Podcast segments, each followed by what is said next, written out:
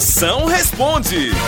Manda aí sua pergunta, eu respondo na hora, sua príncipa. Manda agora aí, vai aqui, 85DDD.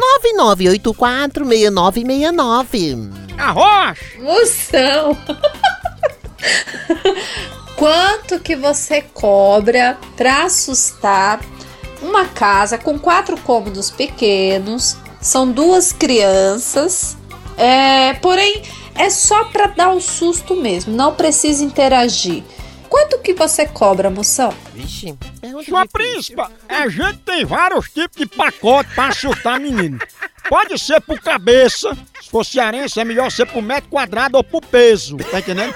Mas já que não precisa interagir, eu dou um susto que passa só luz na hora, além de matar lombriga e curar prisão de ventre. Vixe. Esses trombadinhos aí, teus meninos, vão ficar mais assustados que gato quando vê água.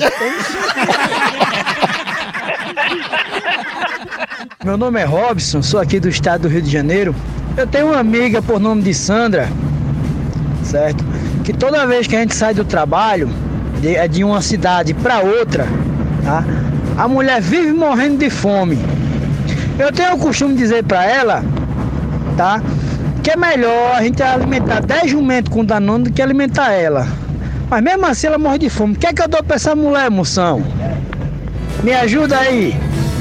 Mago, dá uma dieta essa gelada à base de semente de mamão com biotônico fontoura. Semente que de que essa pobre não tem uma solitária, não. Ela tem uma equipe de pedreiro dentro do bucho dela.